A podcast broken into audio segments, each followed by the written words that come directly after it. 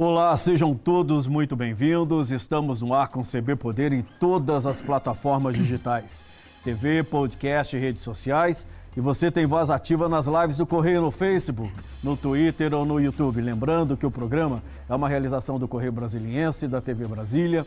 Eu sou Vicente Nunes e aqui comigo no estúdio o superintendente do SEBRAE do Distrito Federal, Valdir Oliveira. Valdir, muito obrigado pela sua presença mais uma vez aqui no CB Poder. É uma honra tê-lo aqui conosco. Você sabe disso. E eu começo aqui te perguntando o que está acontecendo com essa economia brasileira, né? A gente começou com uma perspectiva muito boa, né? Esse ano ainda realmente a gente vai crescer, mas também vai crescer sobre uma base negativa.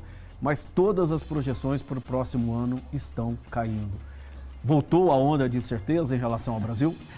Então, é, Vicente, bom, um prazer enorme estar aqui né, com você. Eu que tenho a agradecer aí, estar sempre aqui é, conversando com vocês, né?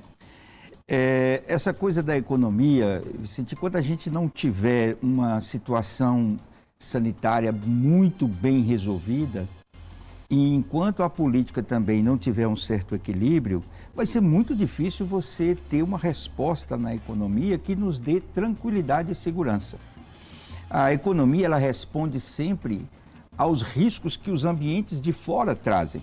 Né? A gente tem uma situação sanitária que está caminhando, não é? Assim, a vacina chegou. É aqui no Distrito Federal, mais de 50% da população já recebeu a primeira dose, Isso. que é um bom sinal, né? Não, eu vi que o governador Ibanez acabou de anunciar 20 anos, quinta-feira. Exatamente. Quer dizer, nossos jovens, é, nossa população vai ficar totalmente vacinada, né, se Deus quiser, aí em breve, o que traz uma condição sanitária de maior controle. Mas aí quando um, um vai resolvendo, o outro tumultua. A pauta política tem tumultuado um pouco o ambiente, né? E tem tumultuado porque é, certamente as disputas estão fazendo com que se criem pautas é, que estão é, olhando apenas para 2022 e estão esquecendo que a gente precisa passar por um processo de reconstrução, né? Pois é, porque a gente tem inflação e alta, né? Os dados hoje da pesquisa do Banco Central mostram uma inflação já caminhando para 7%. Algumas pessoas já falam que a inflação desse ano pode ser de 8%. Quem vai ao supermercado sabe que tá, o que eu estou dizendo, né? O quilo do café já está custando quase 20 reais. Quer dizer, você tem a inflação alta, você tem a conta de luz mais cara, você tem uma crise de energia batendo a porta do país, né? A gente pode sim ter racionamento e o Banco Central agora teve que aumentar a taxa básica de juros em um ponto percentual e o mercado financeiro já acredita que em setembro a Selic vai subir mais 1,25 ponto percentual. Ou seja, os juros irão para 6,5% ao ano, o que é uma pancada, dado ainda que a gente está recuperando a economia, né, a atividade. É. Esse é um, e além é um... de tudo, tem essa é. guerra do presidente da República em torno do voto impresso, é. que cria um ambiente de é. incerteza muito grande. Né? Pois né? é, isso tudo é um cenário de retrocesso. É, se a gente lembrar bem antes do Plano Real, a gente tinha uma situação do Brasil. E depois que veio o Plano Real e a estabilidade, nós tivemos um ambiente político é, com mais tranquilidade, o Brasil começou a se desenvolver é, mesmo com migrações é, de poderes, e não, não me cabe aqui fazer uma avaliação disso, mas especificamente do que isso se refletiu na economia. As respostas foram muito positivas. Nós tivemos uma democratização do acesso a crédito, nós tivemos uma evolução de renda da, das pessoas e que, é, esta evolução ela acabou colocando é, de forma obsoleta, vamos chamar assim, é, soluções é, da década de 90, do começo, fim da década de 80, começo da década de 90, que eram soluções que buscavam um, uma plataforma de desenvolvimento para o Brasil.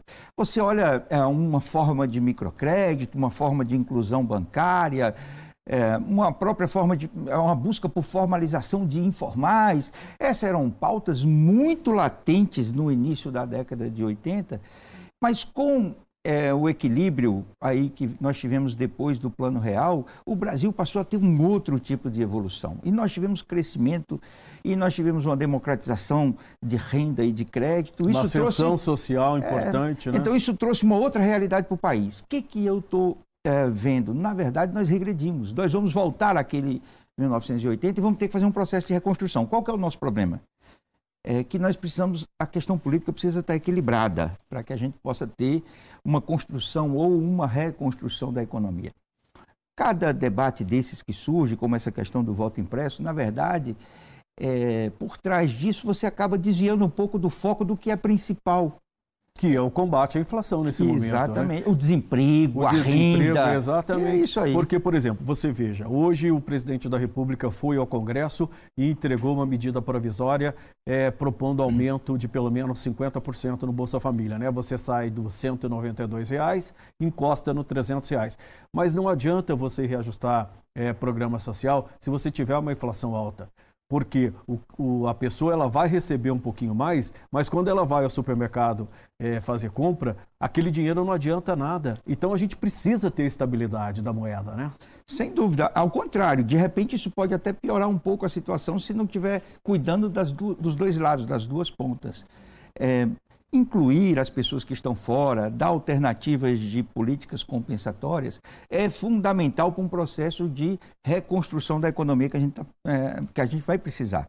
É, o que a gente precisa agora, na verdade, é de muito equilíbrio para que os agentes econômicos possam encontrar caminhos e soluções. Eu acho nós vamos ter crescimento por conta da inércia. Eu vejo muita gente querendo se vangloriar de crescimento. Na verdade, nós é, passamos por momentos tão difíceis que a resposta da, na própria inércia vai vir de um crescimento que é muito bom, porque a gente precisa ter é, indicativos positivos para as pessoas. A economia ela vive muito de expectativa. Se você tem uma expectativa positiva, você tem respostas positivas. É assim que funciona. Então, isso é muito positivo, isso traz bons sinais. Eu acho que se Alceu Valença estivesse com a gente aqui, ele ia dizer para você assim, Vicente, eu já escuto os seus sinais, eu já escuto os sinais da economia. Então isso é muito bom, mas não por si só não vai resolver. Não vai resolver. Nós precisamos de um pouco mais de equilíbrio, nós precisamos de foco, de responsabilidade nesse debate. É hora da gente pensar o que é principal. Há um tempo atrás eu tive aqui, Vicente, e eu disse, olha, hoje não adianta discutir nada, é vacina. Se a gente não tiver vacina, não adianta, não, a gente vai ficar batendo cabeça. Então a vacina chegou, ela está avançando. Agora eu digo a você, nós precisamos de equilíbrio, de serenidade. Nós precisamos de uma grande articulação nacional que possa nos trazer caminhos para ajudar as pessoas na economia, as nossas empresas é. que quebraram, né, Vicente? Sim. Nós estamos fazendo um grande movimento de concentração de renda. Pois é, é o que a gente ia te falar, o, o crescimento que a gente está vendo agora, ele é desigual. É. Né? Tanto é que a gente vê que você tem 14,8 milhões de desempregados, você tem 30 milhões de pessoas que dizem que ganham menos, trabalham, mas ganham menos do que precisam, e você tem mais de 5 milhões de desalentados. São 50 milhões, mais de 50 milhões de pessoas é, vivendo uma situação de dificuldade. Né? E a gente vê nas ruas a fome aumentando. Acho que nunca Brasília teve tantas pessoas nos sinais pedindo ajuda. Né? Então, é, é, é, isso que precisa. Precisa de um líder que conduza o país para que o crescimento seja mais distributivo. Né? E esse equilíbrio, ele pede muita articulação, inclusive dos que pensam diferente, dos que estão em posições diferentes. Quantas vezes nós não vimos o governador Ibanês fazer um processo de construção e aí o presidente da República vir dar sinais contrários? É muito difícil para alguém governar é, quando você tem, é, às vezes, é, esse tipo de conflito para você administrar. E a gente sabe que institucionalmente o governador Ibanez precisa ter uma excelente relação com o governo federal, então ele, ele fica sempre nessa luta de, de tentar compatibilizar esses, como todos os governadores. Então, o que a gente precisa hoje é ter esta, essa, essa forma de ajuda do governo federal aos nossos governadores, para que a gente possa, com isso, ter condições de, até localmente, encontrar soluções que possam ter amparo é, mais em políticas nacionais. Então, é, por é... exemplo, Brasília, o Distrito Federal, ele não está descolado desse quadro geral, macroeconômico não, nacional. Não, não, ele sofre influência direta. Nós, na verdade, temos aqui uma grande dependência do setor público economicamente, não só politicamente, mas economicamente. É, é, Brasília foi construída aí ao longo dos 60 anos de sua história com essa dependência se fortalecendo muito, porque a nossa atividade econômica patinou. Então, é, nós dependemos aqui muito de comércio e serviços porque nós temos a maior renda per capita do Brasil. É, e a gente precisa sair disso para que a nossa atividade não, não é perder isso, mas agregar outros valores, porque nós temos muitos valores. Nossa economia é muito rica de oportunidades. Só que não foi alavancado ao longo do tempo. Pois né? é, a gente viu a questão da própria construção civil, né, que continuou operando mesmo com a pandemia, conseguiu dar um alívio aí para o PIB do Distrito Federal, né, empregou, mas agora a gente vê também que a construção vai sentir o baque do aumento de juros, né? Porque muito do, do que a gente vê de movimentação do mercado imobiliário e tal, as pessoas comprando, é, a casa própria tal, porque os juros estavam muito baixos, né? Daqui por diante, fora é. que os preços dos imóveis também subiram muito, né? É, é natural esse movimento da construção privada, né? que nós estamos falando, não é da obra pública, mas da construção privada, é, desta influência. Primeiro, da taxa de juros, quando ela cresce, ela atrapalha o meu processo de venda, né? E, e segundo, a, nossa a, a, necessidade, o crescimento deles foi muito grande, a necessidade de mão de obra também tem trazido problemas enormes para eles poderem é, dar as respostas necessárias. Além do que, as pessoas não sabem, mas os insumos para a construção civil, eles é, pipocaram em termos de preço, o que atrapalha qualquer planilha de custo é, de, uma, de uma construtora. Então, essa relação ela é uma relação que o crescimento muito acelerado acabou trazendo alguns problemas, mas ainda é seguramente o nosso grande carro-chefe. É o que nos salvou muito, resolveu muitas coisas na nossa, no nosso período recente de pandemia e eu acho que tem excelentes perspectivas. Vicente, nós estamos com dificuldade de contratar pessoas. o presidente da Federação da Indústria me disse outro dia que numa conversa com o Sinduscom, eles estão fazendo de tudo para encontrar mão de obra para contratar, tem emprego disponível, eles estão com dificuldade de mão de obra qualificada. Onde entra o Sebrae aí? Vocês poderiam ajudar a formar essa mão de obra? É. Vocês estão atuando nessa questão? Como é, é, é? O Sebrae, no Sistema S, ele cuida da parte do empreendedorismo. Quem hum. qualifica a mão de obra são os nossos parceiros do Sistema S. É, o Senai na indústria e o Senac no comércio. Uhum. E são eles que estão fazendo um grande esforço é, para acompanhar. O problema é que descasou a velocidade de, de, preparação, de formação, com a necessidade que bateu na porta. Pois né? É. Mas, é, de qualquer forma, é um, é um sinal positivo, muito positivo, de que nós estamos tendo oportunidades. O problema, aí a nível macro, não é falando de Brasília, mas a nível macro, o problema maior que eu vejo é a concentração de renda nesse movimento. E, a, né? e, e um não investimento na educação, né? na formação dessa mão de obra. É. Né? A, a, educação brasileira ela é deficiente, não é? é. No sentido é. de formar os trabalhadores. Na verdade, tanto que a nossa produtividade é muito baixa. É. Né? A produtividade ela é baixa, é, não é só em função da questão da mão de obra. Aliás, eu diria que mais especificamente é por conta da inovação. É, eu acho que nós somos muito, apesar de um grande investimento que tivemos, a, as nossas empresas são muito carentes de inovação. Essa é que dá a diferença da produtividade das nossas empresas. É, a qualificação de mão de obra, o Sistema S tem feito um belíssimo trabalho em complemento às ações do governo, que tem feito a sua parte também, e isso é, tem trazido muita qualificação. O problema é que quando você tem, passa por um momento como nós passamos, de um momento de muito desequilíbrio, onde você para uma atividade, é, uma operação comercial, uma operação industrial, e você tem que voltar rapidamente, é, isso aí você imagina, Vicente, um transatlântico no meio do mar fazendo manobras. Ele não consegue fazer manobras tão rápidas que mudem o curso. Então as respostas acabam perdendo um pouco o time. Mas é, eu tenho certeza que nós vamos conseguir alcançar esse movimento. É claro que não vai ser só isso, né? Nós temos que fazer, Vicente, um, uma, um grande movimento no Brasil de reconstrução da nossa economia. É, nós viemos de uma, de uma Constituição que nos deu muitos direitos para as pessoas e direitos corretos, é, direitos trabalhistas, é, direito à liberdade da palavra, da expressão, mas nós esquecemos do direito é, econômico, da liberdade econômica para as empresas. Isso tinha que vir junto para que a gente pudesse fazer com que as empresas crescessem também da mesma forma. Então nós seguramos quem produzia para soltar as pessoas, para soltar o direito e a proteção das pessoas, que é o correto.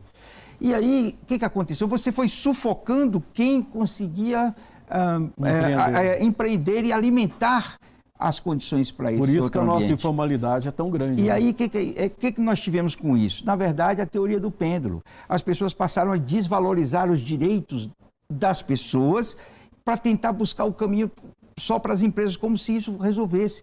E não é assim que funciona. Na verdade, a gente precisa ter um Estado menos intervencionista. Naquele instante, a gente precisava. Hoje, nós precisamos ter um modelo de Estado que venha para intervir, para ajudar. Porque se a gente não tiver soluções keynesianas, nós não vamos conseguir reconstruir o Brasil na velocidade que a gente precisa para as pessoas que estão é, precisando mais. Eu não estou falando daqueles que estão ganhando mais nesse Sim. processo, porque tem gente ganhando mais. Sim. Eu estou falando daqueles que estão precisando mais.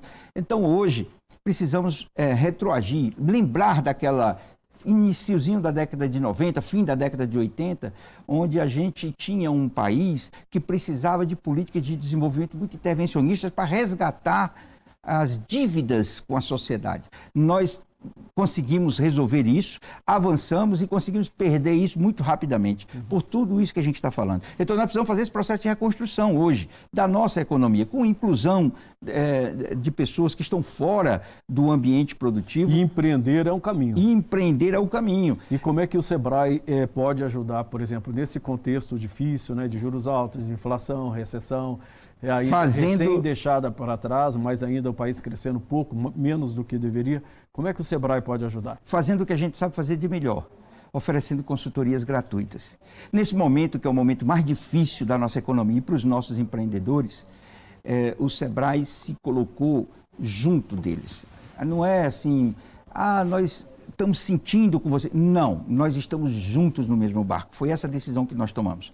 E aí, com isso, nós passamos a ofertar consultorias gratuitas, entendendo aquilo que o mercado tinha de oportunidade e ofertando para eles. Uhum. Então, hoje, nós estamos com 17 consultorias gratuitas que vão desde um diagnóstico empresarial, com um retrato financeiro da sua empresa, para que você tenha condições de compreender o que mudou na sua empresa e a sua nova realidade, como olhar para frente como olhar para fora, Vicente, que é o marketing digital, como você aproveitar as suas redes para poder vender melhor, como você fazer relacionamento com o cliente através desse novo mundo digital. Isso tudo de forma gratuita. Está mudando o perfil do empreendedor?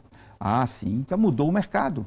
Se mudou o mercado, mudou o, o, o, perfil do empreendedor. Porque o empreendedor ele se adapta muito facilmente. Tem um professor, chama Bezamat de Souza, que ele escreveu, ele, ele defendeu a tese de doutorado dele, foi sobre o perfil do empreendedor brasileiro. E ele diz que o empreendedor é o virador. É aquele jeitinho brasileiro de sempre se virar para encontrar soluções, uhum. ele também se encaixa no empreendedorismo. O empreendedor brasileiro, ele compreende a mudança e ele se encaixa muito rapidamente. Aquele microempresário que tinha nas regiões administrativas um pequeno restaurante, ele, a esposa, filho, dois funcionários, esse caba quebrou, porque você não, ele não vai suportar meses e meses sem faturar. Quando, mas aí você diz, e onde ele está? Ele já virou algum outro tipo de. já teve algum outro tipo de opção de empreendedorismo e já está sobrevivendo e sobrevivendo bem. Esse é o empreendedor brasileiro, o que se vira e se vira bem. Por exemplo, dos, dos números que você tem aqui em relação ao empreendedorismo no Distrito Federal esse ano em meio à pandemia, o que, que você pode dizer? Houve um crescimento do número de empreendedores e, que, e quais segmentos eles atuam mais hoje? Hoje, o grande crescimento que nós tivemos foi em cima do microempreendedor individual, que é o, o ciclo da crise. A crise bate, as empresas perdem faturamento, desempregam, essas pessoas desempregadas vão para a informalidade para sobreviver e daí elas partem algumas para formalização, aproveitando a oportunidade para se tornar empreendedores. Esse foi o grande movimento, que é um movimento clássico da crise, que foi o que aconteceu. Nós crescemos muito o número de CNPJs, muito aqui no Distrito Federal. E ele está focado muito fortemente em microempreendedores individuais. Não sei se eles vão continuar como empreendedores, mas eles mostraram que o empreendedorismo de Brasília sabe dar a resposta. Isso aí é uma porta de entrada é o início. É o início. É o início. Com certeza, muitos desses pequenos empreendedores micro vão se transformar em empreendedores de sucesso em breve. Valdir, eu vou pedir licença para você um minutinho. A gente vai fazer um breve intervalo. O CB Poder volta daqui a pouquinho. Hoje a gente está recebendo aqui no estúdio o superintendente do SEBRAE do Distrito Federal, Valdir Oliveira. Fique aí, a gente volta já já.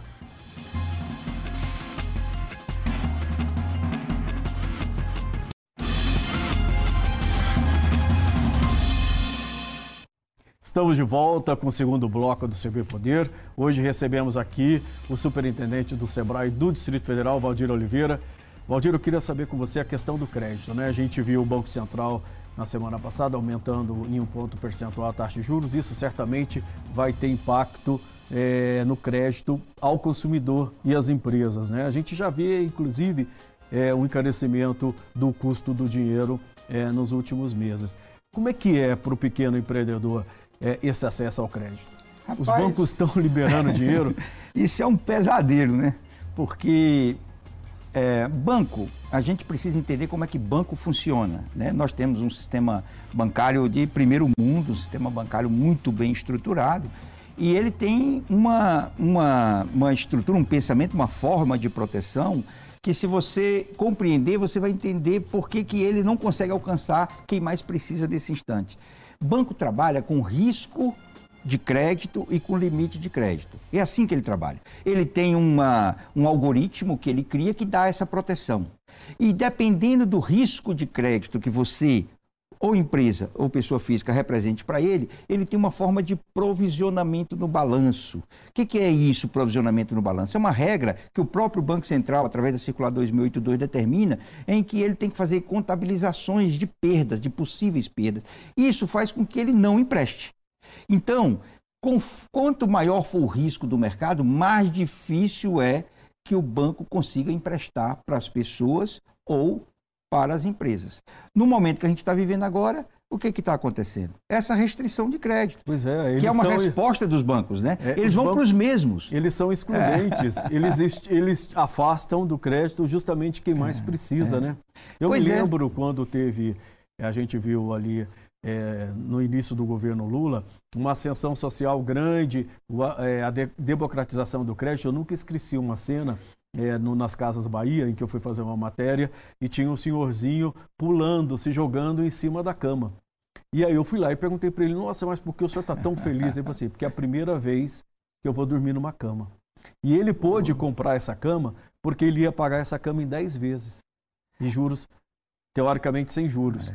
Né? Hoje está difícil até para a pessoa, porque ninguém consegue comprar nada, é. né? Está caro e não tem crédito. É, esse, esse acesso ao crédito, essa democratização de acesso ao crédito, ela acontece paralelamente a uma melhora da economia. Quanto melhor tiver a economia e os seus indicadores, menos risco você vai ter no ambiente, portanto, os bancos conseguem avançar mais. Essa é a máxima. Não adianta você fugir disso.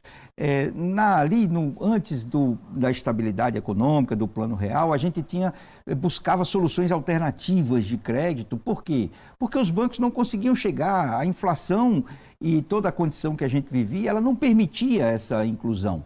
Então, eu tive, eu mesmo tive em Bangladesh com o professor Muhammad Yunus, conhecendo o Grameen Bank, que é uma, uma grande solução de microfinanças, mas que dá certo lá, não dava certo aqui, porque eles não têm sistema financeiro lá, nós temos sistema financeiro aqui. E essas soluções paralelas de microcrédito, elas foram se tornando obsoletas conforme a economia foi melhorando e os bancos foram avançando.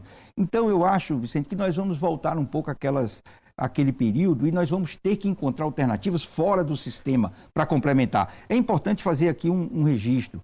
É, aqui o nosso BRB, aqui no Distrito Federal, ele se aproximou muito do setor produtivo e ele tem dado as respostas que ele pode. Agora, você não pode esperar que nenhum banco, nem o próprio BRB, consiga entrar, por exemplo, com quem tem restrições cadastrais. Por exemplo, os bancos digitais e as fintechs resolvem isso? Elas são um, um espaço novo aí para elas, quem realmente precisa de crédito elas, e não é aceito pelo sistema tradicional? É, elas são, eles são, na verdade, uma solução para escala. Falta solução do crédito porque eles conseguem chegar aonde os bancos tradicionais têm mais dificuldade, ou eles podem conseguir chegar aonde os bancos tradicionais têm mais dificuldade de chegar. Mas não é só chegar para abrir a sua conta. É importante te dar acesso a crédito quando você mais precisa. Olha, nós estamos passando por um momento de grandes restrições restrições cadastrais. Quem foi que não ficou inadimplente nesse período, pelo amor de Deus? E aí, é, se a restrição ela é, um, ela é, um, é, é uma ponderação negativa para o crédito, não tem solução. Por mais que se tente, você não consegue encontrar alternativa. Por isso que as soluções que são paralelas, uhum. elas conseguem fazer agora um processo de complementariedade dos bancos. E né? aí é o papel do governo, né? E aí eu te pergunto, as linhas de crédito criadas pelo governo, como o Pronamp, durante a pandemia, ajudaram? As, todo crédito ajuda. Todo crédito ajuda. Essa é uma pergunta que me fazem muito. Se o Pronamp ajudou, é claro que ajudou. Mas ele não foi, ele não teve uma, um alcance para aqueles que realmente estão quebrados e que precisam de ajuda. Porque ele não tem como ter porque são soluções via banco. Soluções via banco têm limitadores. O Pronamp foi fundamental, foram bilhões e bilhões de crédito colocado na praça para poder ajudar o fluxo de caixa das empresas. Agora, Vicente, quem fechou sua empresa, quem está quebrado, que não tem alternativa, os bancos não conseguem emprestar para eles, não tem jeito. Você tem que ter agora soluções que sejam fora do sistema para poder complementar, até que a gente tenha um equilíbrio na economia e consiga caminhar. Esse problema da restrição ele é seríssimo. Você vê que aqui no Distrito Federal, o governo do Distrito Federal, o governador Ibanez, deu uma grande solução. Ele hum. trouxe um refis junto com o secretário André Clemente, que foi um, um refis que mudou muito a realidade, ele, ele avançou bastante. Pois é, o Senado aprovou é, na sexta-feira, né? Um, um, refis importante, 90% de desconto nas multas, mas o Paulo Guedes já pediu para o presidente Bolsonaro vetar. Pois é um absurdo. É, é, é isso nos deixa muito triste. O Brasil está vivendo um momento é, de liberalismo de bravata onde a gente consegue fazer muita confusão, mas na prática a gente não consegue trazer a liberdade que a economia precisa, o que é uma pena. Né? Eu, a gente só consegue construir, na verdade, contestações ao que existe. Mas as soluções, enquanto isso as pessoas estão esperando. Esse refis que saiu é um refis que pode ajudar muitas empresas, inclusive as micro e pequenas empresas. E, e nós precisamos ajudar aqui, o, o Distrito Federal aqui é um belo exemplo. Nunca se teve um refis tão amplo e em tão melhores condições, limpando o nome das pessoas. Agora, enquanto a gente, as nossas autoridades não tiverem empatia com aqueles que mais precisam, nós não vamos ter soluções. Pois é, e o momento é excepcional, né, Valdir? A gente está no meio de uma pandemia. Muita gente quebrou. Uma não por, crise enorme. Não por incompetência, mas pelas dificuldades que enfrentaram, que são muitas e continuam, mesmo com a vacinação. Se as nossas lideranças não tiverem uma empatia para sentir a dor de quem mais quem mais está sofrendo, nós não vamos ter solução, Vicente. Não tem jeito. É por isso que eu lhe digo que a gente sofre porque a, a pauta política ela tumultua o nosso ambiente. Né? E, e, nós precisamos ter uma mudança eh, disso aí. As pessoas precisam entender é, que nós precisamos ter líderes que sintam as nossas dores, para que nos ajudem a resolver. Eu, eu dou esse exemplo aqui do Distrito Federal porque eu acho que esse refis nos ajudou tanto tanto, eu vi tantas empresas buscando essa alternativa e conseguindo sair do outro lado, e eu, é, é, fico, eu lamento muito quando eu vejo um esforço nesse para fazer um refis e o Ministério da Economia aparentemente sinalizando que é, não vai ajudar. É, a gente precisa dessa ajuda. Ó, a empresa tem três grandes contas para pagar ela tem fornecedor, funcionário e governo. É isso que ela tem. Ela, fornecedor, ela não pode parar, senão ela parar a operação dela. Funcionário, ela não pode parar, senão ela parar a operação dela. Governo é que ela para. Por quê? Em momentos de crise, é aqui onde ela se segura. Então está todo mundo nessa situação, numa retomada. Isso aqui vai atrapalhar crédito, vai atrapalhar a relação comercial com o governo. Então, nós precisamos resolver isso para poder retomar a economia. Mas quem não sente a dor do empreendedor jamais vai resolver o problema dele. Só vai resolver o problema do empreendedor quem sente a dor dele na pele. Está na hora de sair dos gabinetes é. e ir para as nossas empresas. Paulo Guedes, banqueiro, sempre ganhou com os juros altos, com a alta da bolsa. Acho que não tem muito entendimento aí do que é economia real, né? É, eu, eu fico com muita pena. Eu, eu é, conheço muito a FIF, que é assessor do ministro Paulo Guedes, não o conheço, mas conheço a FIF. Sei que o AFIF tem a bandeira da microempresa como uma opção de vida dele. Eu conheço a trajetória de AFIF e eu tenho certeza que a FIF vai lutar muito por isso. Ô Valdir, é, nesse cenário todo, a gente fica até desanimado, né? Porque você tem uma inflação alta, desemprego, é, juros em alta, crise política. É, para quem quer empreender, ainda vale a pena? É qual, claro que qual vale. Qual é a dica para é quem claro ainda que acredita vale. nisso? É claro que vale, é claro que vale. Sabe por quê? Porque o brasileiro ele tem uma, uma capacidade extraordinária de se reinventar. Extraordinária. O brasileiro não desiste nunca. A Olimpíada nos ensinou isso. Olha quem foram os nossos medalhistas, olha a história de vida. Essas a pessoas. A maioria beneficiário de Bolsa é... Família. Você vê como um, um, programa social, quando ele é bem direcionado, ele é importante. Né? E essas pessoas não desistiram. Quantas vezes um filho de pescador, quantas vezes uma filha de uma trabalhadora doméstica que criou sete filhos sozinha não tiveram estímulos para desistir, para dizer não, eu chega, não dá. A vida fez isso com eles o tempo todo e eles não desistiram. Sabe o que aconteceu? Eles subiram no pódio representando a todos nós. Uhum. Eles mostraram mais do que uma medalha de ouro que nos orgulha, uhum. eles mostraram que o brasileiro não desiste. Uhum. Então, se eles ganharam a medalha de ouro, o empreendedor vai conseguir sair do outro lado. E qual é a dica para quem quer empreender? Acreditar no próprio sonho. Essa é a principal dica. Não tem milagre nisso, Vicente. Você precisa acreditar no seu sonho. Porque se você acreditar no seu sonho, Vicente, muita gente vai acreditar é, e tá sonho todo mundo tem, agora precisa de um bom assessoramento também. Né? Nós estamos lá no Sebrae para fazer isso. Uhum. Mas o primeiro passo para que a gente acredite em você é que você não desista do seu sonho, não desista de você. Se você acreditar nos seus sonhos, venha. O Sebrae tem consultorias gratuitas, capacitações gratuitas, orientações empresariais gratuitas e nós vamos estar junto com as pessoas realizando o sonho delas. Tem missão mais nobre do que ser cúmplice do sonho das pessoas, é a nossa missão no Sebrae, é a nossa alegria, é o que nos faz diferente. É acreditar no sonho e ser cúmplice dele. E só o governo não atrapalhar, né? Se o governo fizer o papel dele só não atrapalhar, é. já ajuda muito, né, Valdir? É. Mesmo atrapalhando, nós vamos sair do outro lado. Então, beleza. Valdir Oliveira, superintendente do SEBRAE no Distrito Federal, muito obrigado pela sua presença aqui no CB Poder mais uma, mais uma vez.